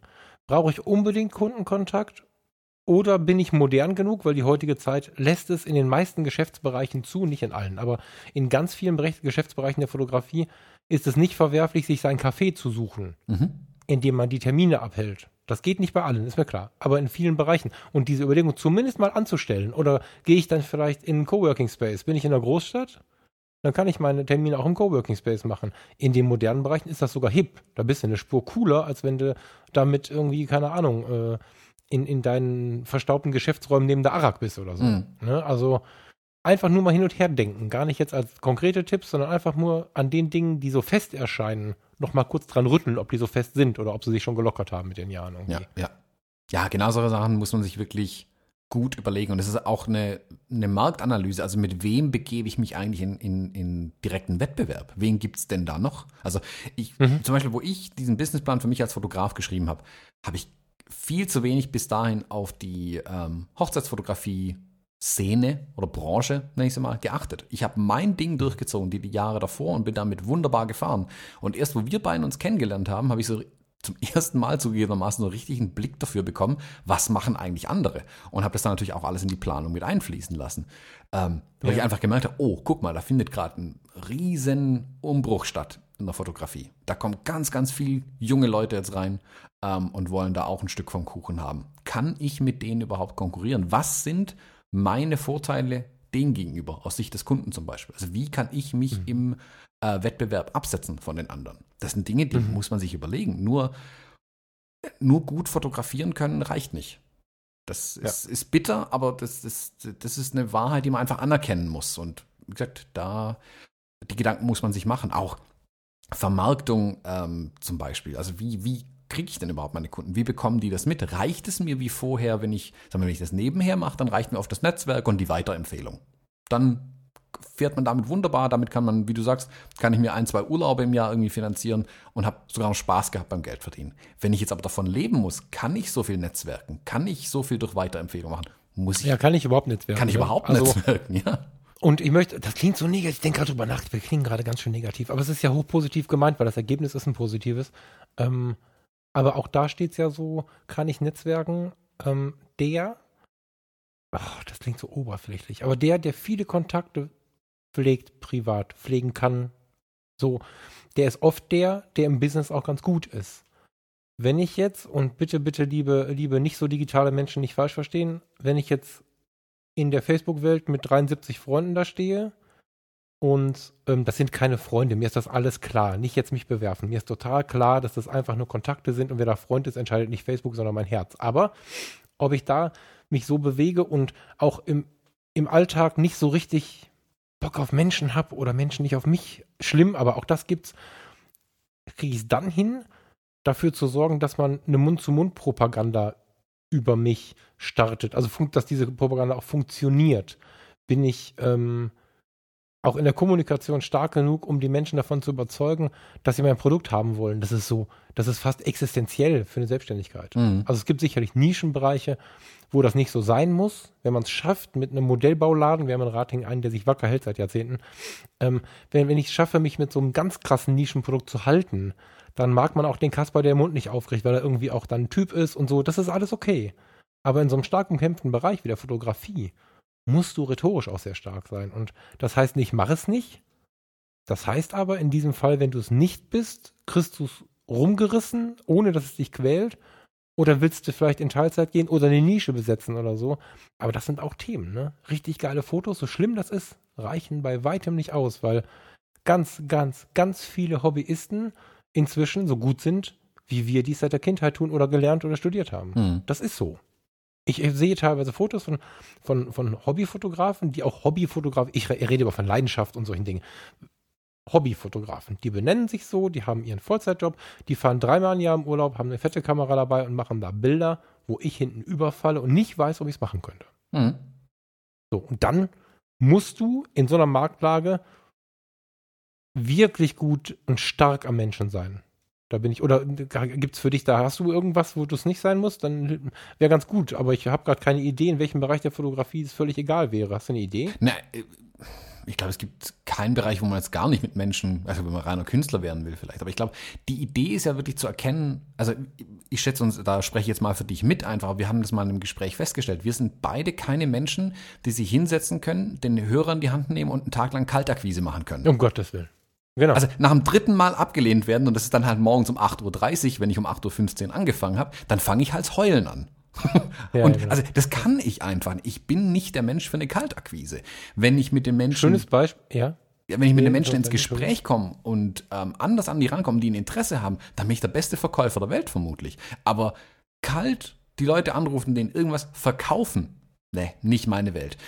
Und da ist der Trick eben, sie, sich selbst ganz hart zu analysieren. Und da gibt es ein gutes Werkzeug dafür, das nennt sich eine SWOT-Analyse, wer da mal ein bisschen Fachsprech haben möchte. Ähm, eine SWOT-Analyse ist äh, Strength, Weakness, Opportunity, Threat. Stärken, Schwächen, Möglichkeiten, Gefahren. Und sich wirklich in so einer mhm. Matrix mal aufzuschreiben, okay, meine Stärke ist, ah, ich kann super gut fotografieren, ich beherrsche die Technik, äh, bum, bum, bum. Meine Schwäche, ich kann überhaupt nichts verkaufen.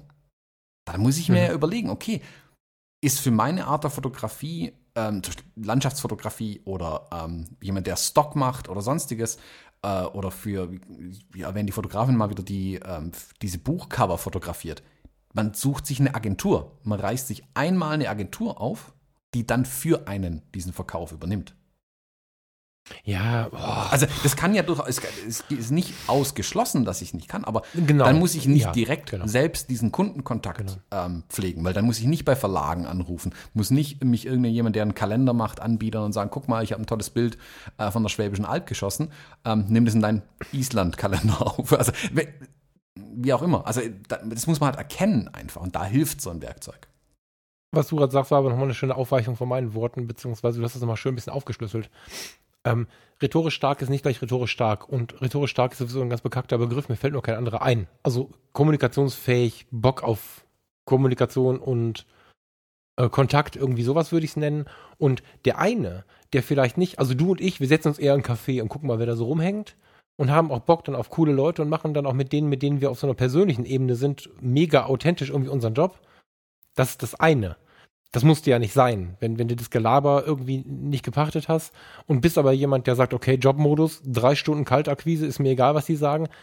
Auch das ist eine gewisse Stärke. Also ich kann das nicht, ne? aber auch das funktioniert. Es gibt also ganz viele verschiedene Bereiche davon, in Kommunikation zu treten. Und ich glaube, wenn du ein Kaltakquise-Typ bist, wirst du an meiner Mauer zerschellen, wenn ich jetzt schon höre, wie du anrufst. Meistens hört man es raus. Dann bist du bei mir jetzt nicht der, der, also ich bin nicht der Kunde für dich. Mhm. Aber wenn du es schaffst, ein paar Stunden am Tag, die ersten drei, vier Stunden einfach mal ein bisschen Kaltakquise zu machen, kriegst du auch Kunden, weil es genug gibt, die das auch ähm, wertschätzen und gut finden, wenn, wenn sie kalt angerufen werden. Mhm. Das, das heißt nicht, das geht nicht. Also es gibt ja nun auch da draußen ein paar Trainer, die sagen, Kaltakquise ist geil weil die Ergebnisse echt gut sein können. Ja, auf jeden Fall. Ich bin da einfach zu schwach für. Genau. Also ich, wie du schon sagst, nach, nach drei Malen sitze ich da und muss weinen. Also, aber warum denn nicht so, ne? Und ähm, das war gut, dass du es so nochmal gesagt hast, weil äh, es muss nicht so sein, wie wir das hier machen, dass wir irgendwie mit Gott und der Welt in Kontakt treten und das auch noch mit Genuss machen und bla, sondern da kann ja jeder anders sein. Mhm. Nur in irgendeiner Form ist Kommunikation halt schon was, was da sein muss. Mhm. Und wenn man immer Steine mag, dann ist halt schwer. So. Genau, genau. Ja. ja. Aber der Trick ist halt, sich das einmal bewusst zu machen, glaube ich einfach. SWAT war cool. Cool. Ja, SWAT ist cool. das perfekt. Das ist so ein kleiner Teil dann vielleicht eigentlich dieses Businessplans, aber da steckt ganz, ganz viel drin, wo man für andere Teile dann wieder rausziehen kann. Und allein das zu machen, also auch wenn da Dinge drinstehen, wie zum Beispiel Schwäche, ich kann nicht mit Finanzen umgehen. Ja, dann muss ich von vornherein aber gucken, dass ich einen Buchhalter habe, der das für mich übernimmt. Aber wenn ich einfach mal starte und dann merke, oh, was ist das für ein Stapel Papier hier? Oh, das sind die unbezahlten Rechnungen. Ähm, das, das geht halt nicht. Vorher. Da sagst du was, hier noch zu Verdammt. Ich muss mal gucken, wer hier Material einkauft. Was ich hier ständig mit der Post bekomme, ist ja wild. Also hm, bin ich vielleicht selber. ja. Ja, also ich glaube, äh, das ist, also diese Zeit, diesen einen Sommer, den ich da investiert habe in die Planung und Überlegung, ist unendlich viel wert und hilft mir auch bis heute. Also ich habe jetzt zum Beispiel Anfang des Jahres dann diesen Businessplan nochmal rausgezogen ähm, mhm. und ich habe nicht komplett durchgelesen, aber habe so ein paar Kapitel mir nochmal angeschaut. Ähm, was hatte ich mir vor zwei Jahren überlegt und wie sieht es heute aus? Also diesen Soll-Ist-Vergleich mhm. zu ziehen. Was da für Dinge ja. drinstehen, die ich wunderbares vorhatte, was ich nicht umgesetzt habe, aber auf der anderen Seite, was ich vielleicht umgesetzt habe. Also, wo haben sich Möglichkeiten ergeben, die ich nicht auf dem Schirm hatte? Äh, wo sind aber auch Dinge passiert, ähm, wo völlig schief gegangen sind, wo ich dachte, ah, das wird super funktionieren. Dieser Soll-Ist-Vergleich ist super wichtig. Und wenn ich aber jetzt vor zwei Jahren das nicht aufgeschrieben hätte, ich wüsste nicht mehr, was ich geplant hatte, was meine Finanzen angeht, die Zahlen. Also ich würde die Serviette nicht mehr finden, auf der ich irgendwas notiert hatte, was kostet mich ein Büro im Monat. Ähm, hm. In dem Businessplan steht schwarz auf weiß drin, was hatte ich für ein für ein Büro budgetiert, was habe ich gesagt, wie viel, einfaches Beispiel, wie viel Geld gebe ich im Jahr für Kameratechnik aus? Also nur für mein Werkzeug, nenne ich es jetzt ganz bewusst, ähm, das ich brauche, um meinen Job zu erfüllen, habe ich mich hoffnungslos äh, verschätzt. Ich brauche wesentlich mehr Material, als ich dachte. Und es hat nicht damit zu tun, dass ich mir gerne Kameras kaufe. Also ich rechne dann eine Spaßkamera wie die Hasselblatt da ja auch nicht rein, äh, was ich jetzt ausgeben muss. Mhm. Also ich sage ganz bewusst, ähm, wie viel brauche ich zum Beispiel an, an, an Akkus, Blitzen, äh, auch Kameras, Objektive, weil ich, die Dinger, ich schredder die jetzt ja mittlerweile, dadurch, dass die jeden Tag im Einsatz sind. Also, mhm. keine Ahnung, meine XT2 habe ich jetzt, glaube ich, zum dritten Mal runtergeworfen und jetzt war sie wieder in der Reparatur.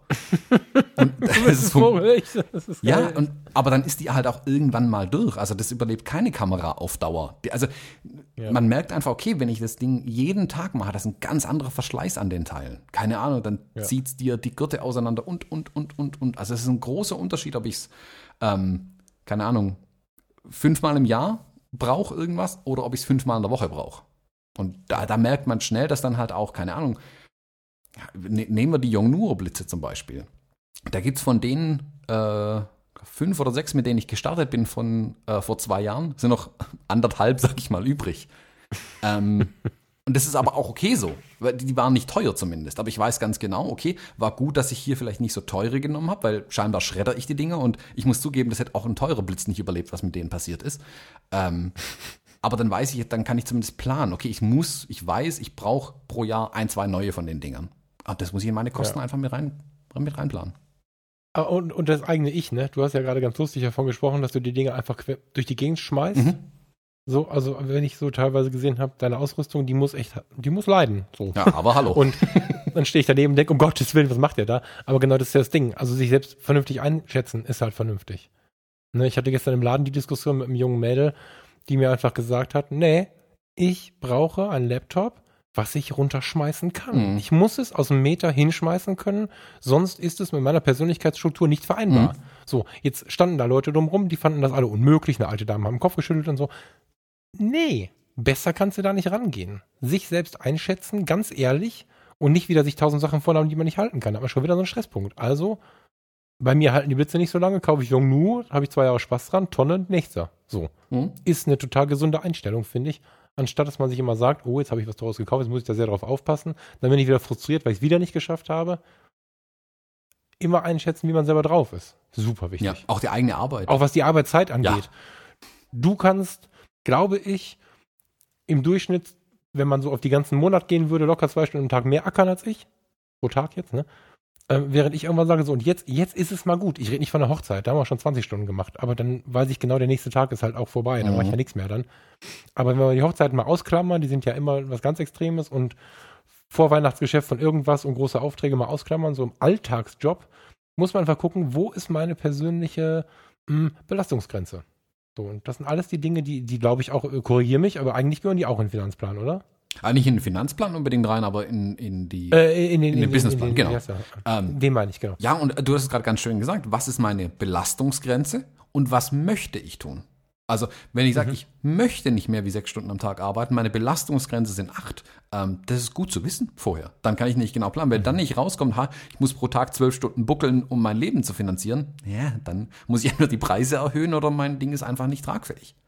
Also genau. in so einen Businessplan muss, da gehören nicht nur diese Hard Facts rein, wie Zahlen und, und, und Kosten und hast du nicht gesehen, lauter so, sondern auch wirklich solche Soft-Faktoren wie möchte ich das? Also möchte ich so viel Zeit in diesen Job investieren oder möchte ich vielleicht ganz bewusst auf kleiner Flamme kochen? Also wenn ich nicht reich werden will, ist es ja auch okay. Also wenn ich einfach sage, nö, ich, ich muss nicht dreimal im Jahr in Urlaub und einen riesigen Benz fahren, ähm, mir tut's ein Opel und einmal im Jahr in Urlaub. Weil dafür habe ich dann auch mehr Lebensqualität und mehr Lebenszeit äh, während meinem Alltag. Also ich bin ja ganz ehrlich, wer, also ich habe jetzt die letzte Woche äh, extrem viel äh, Instagram-Stories gemacht, der mich da ein bisschen verfolgt hat, hat das vielleicht ein bisschen gesehen. Ich habe so versucht, so ein bisschen, auch im Hinblick auf die Episode jetzt, meinen Alltag zu dokumentieren. Und mhm. wo ich es dann selber angeschaut habe, habe ich auch gedacht, ha, man könnte auch meinen, ich arbeite nicht wirklich so viel. Also, weil halt einfach Dinge aber auch drin sind, wo ich sage, das gehört für mich dazu, dass ich mich mittags einfach, wenn ich hier sitze im Büro, denke mir, boah, jetzt fällt mir hier gleich die Decke auf den Kopf, schnapp ich meinen Rucksack und mein iPad, laufe ins Café rüber, setze mich dahin und mache da meine E-Mails für eine Stunde.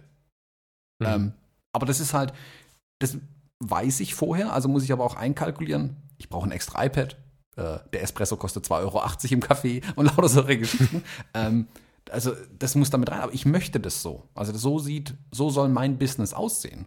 Und was ist passiert? Mhm. Im Café lernt man, äh, trifft man jemanden ähm, und merkt, oh, guck mal, der hat ein neues Ding gestartet, der braucht unbedingt Bilder. Auftrag geholt. So, aber ja, ja, ja, ja. Äh, all die Dinge muss man dann schon auch irgendwie so ein bisschen berücksichtigen, äh, berücksichtigen da drin. Ja, ja, voll. Sehr. Ja, also auch wieder viel Freiheit, ja, eigentlich ist es wieder eine, eigentlich ist es ein Gespräch von Freiheit, wenn du es schaffst, so Fäden abzuschneiden. Also Thema Auto zum Beispiel hatten wir ja ganz witzig, da ist ja auch regional noch ein bisschen unterschiedlich. Ich glaube, bei euch wird das Auto noch ein bisschen wichtiger angeschaut im Business. Haben wir mal so besprochen, mhm. zumindest. Weiß nicht, ob du dich erinnern kannst. Ähm, es gibt sicherlich Geschäftsbereiche, wo auch ein alter Benz hier besser kommt als der Mitsubishi, mit dem ich gerade rumfahre. Hm, so. Aber im Großen und Ganzen ähm, mit Persönlichkeit ist das Auto dann egal. Also, wenn du dann sagst, ich möchte nicht, du hast gerade dreimal im Urlaub, glaube ich, dreimal in den Urlaub ein kleines Auto oder einmal im Urlaub groß. Du kannst auch einfach nochmal in Urlaub fahren und gar kein Auto haben. Also, es ist ja inzwischen zum Glück mehr das iPhone, was ein Statusmittel ist, als das Auto. Ganz viele junge Leute mit denen man dann auch Geschäfte macht. Also so ein 30-Jähriger heute, dem ist es egal, wie du für ein Auto fährst.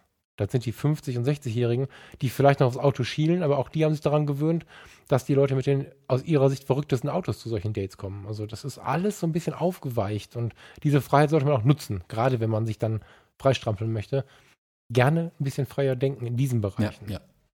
Weil stell dir vor, ich habe jetzt diesen Mitsubishi. Ich war jetzt im Krankenhaus, ich bin jetzt im Euronics, bin da zufrieden und glücklich und würde jetzt trotzdem rumspinnen ins Business zu wollen, Vollzeit. Nein, danke, wenn dem so wäre. Und ich meine, ich müsste mir jetzt noch einen gebrauchten Benz kaufen. Dann, dann habe ich eine, eine, Investition, die bringt mir nichts. Mhm. Also, also außer, dass ich ein schönes Auto habe und wenn ich es über habe, ist ja auch toll, immer für Autos Geld auszugeben, gar keine Frage. Aber für das Business bringt es mir erstmal nichts. Und dann sind wieder 10 Mille weg. Mhm. So. Ja, das bindet Kapital einfach, genau. Das muss man halt berücksichtigen. Ja. ja. Oh, ist das anstrengend. Und du hast noch nicht mal einen Businessplan geschrieben. Wir haben nur drüber gesprochen. Nee, habe ich nicht. Ich, also, ich bin, ich glaube, dass wir ähm, das jetzt nicht jede Woche machen, aber ich glaube, das eine oder andere Thema können wir noch mal tiefer rein. Ne? Also da gerne mal schreiben. Mhm. Ähm, ich habe Thomas Vorbereitungen gesehen. Besprochen haben wir 3%. Und ähm, da ist Thomas echt stark in dem Thema, das muss ich mal sagen. Also da kann man, dieses SWAT-Ding zum Beispiel, hätte ich jetzt großen Spaß gehabt. Hab gerade mich geärgert, dass wir nicht ähm, FaceTime anhaben. Dann hättest du mir da schön den Edding und den Boardmarker oder was in die Hand nehmen können und mir das SWAT mal aufmalen können. Mhm. Da sind so ein paar Dinge drin, die brauche ich von dir noch mal ein bisschen dezidierter. Mhm. Da kriegst du noch ein paar Aufträge von mir, mich mal ein bisschen vorzubilden. Fett. Und gerne Fragen von außen, was euch da noch interessieren würde. Genau. Also Ziel war es jetzt einfach mal einen Überblick zu bieten, was was macht man, wenn man sich denn selbstständig machen möchte oder teilselbstständig machen möchte? Was fließt damit rein an Überlegungen? Und ich denke, vieles ist jetzt wirklich nur an der Oberfläche gekratzt, wie du sagst. Also das sind drei Prozent. Ich meine, wenn man den Businessplan hier anschaut mit 38 Seiten, wenn ich den hier in was einer Stunde erklären könnte, dann wäre auch irgendwas komisch. Ähm, da gehört noch ein bisschen mehr rein auch, gerade allein dieser Finanzkram. Gott, da stehen so viele Fragezeichen am Anfang, wenn man so einen Geschäftsplan aufmacht, ähm, in diesem Finanzplan alleine. Ähm, ja, da kann man noch stundenlang drüber sprechen. Aber ich glaube, wir haben jetzt zumindest mal die Fragen, die durch die letzte Episode aufkamen, ähm, ein bisschen beantworten können, hoffe ich zumindest. Also gerne auch da das Feedback, ob das die Antwort auf die Frage war oder wie, nicht wie in jedem guten Interview. Man labert eine Stunde und fragt dann, was war eigentlich die Frage? Ähm, naja, wir sind halt ein Talk-Podcast. Ja. Ich glaube, die Antwort, ich glaube, das war nicht die Antwort. Ich glaube, dass wir eine, eine Talk-Episode zu dem Thema gemacht haben. Ähm, die klare Antwort ist dann Coaching oder tatsächlich ja, genau. ein zielgerichtetes äh, Ding von uns, was sich dann wirklich damit beschäftigt, diese Frage zu beantworten. Das ähm, war jetzt bewusst auch so, dass wir jetzt nicht hier, also wir können ja nicht jetzt plötzlich in die Schuluniform schlüpfen. Also ich kann es nicht. es geht auch in, nicht. Im Rahmen also. unseres Podcasts bin ich total spannend, das mal anzuteasern. Ja, auch wenn ich jetzt echt müde bin. Ich, für mich ist das echt immer ein Riesenthema. Ja. Krass. ich kann dir ja mal meinen Businessplan schicken. Dann hast du was zu lesen zum Einschlafen heute Nacht. Ja, ja, ja, nächste Woche. ah, super. Gut, Falk, ähm, haben wir noch Abkündigungen, Ankündigungen? Oh, ich bin so müde. ah, ja, sehr schön, sehr schön. Also wirklich die Frage nach, nach was interessiert, das wird mich, also dieses Thema Business, wir machen jetzt nicht, wir, wir reißen jetzt nicht die Fotologen zum Business-Podcast und wir reißen sie auch nicht irgendwie in eine Nische, wir bleiben so breit, wie wir sind. Aber uns interessiert trotzdem, was sind da noch so für Fragen offen, was ist da interessant, das finden wir schon ganz cool. Mhm. Hast du Abkündigungen? Hau mal raus. Ich habe gerade nichts. Uh, erzählt euren Freunden von unserem Podcast. Weil wir können keine Kaltakquise machen für den Podcast. das ist eigentlich mal eine Überlegung wert, ne? Ja, also wir hatten ja so beim letzten Mal hatten wir äh, die iTunes-Bewertung ähm, ein bisschen, ich will nicht sagen eingefordert, aber äh, darum gebeten. Ähm, hat auch super funktioniert. Wir haben ganz viele neue Bewertungen ja bekommen. Die, wir lesen die ja auch. Da sind ein paar echt schöne Sachen dabei. Ähm, Jetzt wird uns ähm, auch mal interessieren, also äh, vielleicht jeder kennt ja irgendjemanden, der vielleicht gerade in so einer Gründungsphase drinsteckt. Ähm, ja, vielleicht empfiehlt er dem mal einfach äh, hier mal reinzuhören. Ähm, ja, würde uns auch interessieren, was die davon halten. Ähm, ja, erzählt weiter, dass ihr einen Podcast hört. Erzählt, erzählt den Leuten vielleicht überhaupt mal, was Podcasts sind. Also das merke ich immer wieder. Das ist scheinbar noch unbekannt äh, in der breiten Bevölkerung zum Teil, ähm, dass es Podcasts überhaupt gibt, was mich fasziniert. Ja, und dann gibt es wieder die, die ist völlig selbstverständlich. Ich hatte jetzt einen Herren weit über 70, der dann irgendwie nachfragte. Dann habe ich ihm versucht, das zu erklären. Da guckt er mich an. Ja, das ist doch das gleiche, wo ich auch meine Nachrichten mithöre. und die Anne Will und die macht noch und da kann man noch das hören und so. Der war voll im Bilde. Mhm. Der hatte einfach, der hat ganz viele abonniert. Hier ist meine App, guck hier, Jung, min Jung. So, hat mir dann erklärt, wie die Podcast-App funktioniert. Mhm. Auch mal eine spannende, eine spannende Wendung irgendwie. Ja, ja. Also, weiter erzählen. Falk, ich wünsche dir was. Ähm, viel Spaß beim. Achso, du liest ja nicht den Businessplan. Nächste Woche dann. Ich muss jetzt mal eine halbe Stunde auf so. Ja, das ist nicht verkehrt. Falk, ich wünsche dir was. Bis dann. Tschüss. Schönen Tag, tschüss.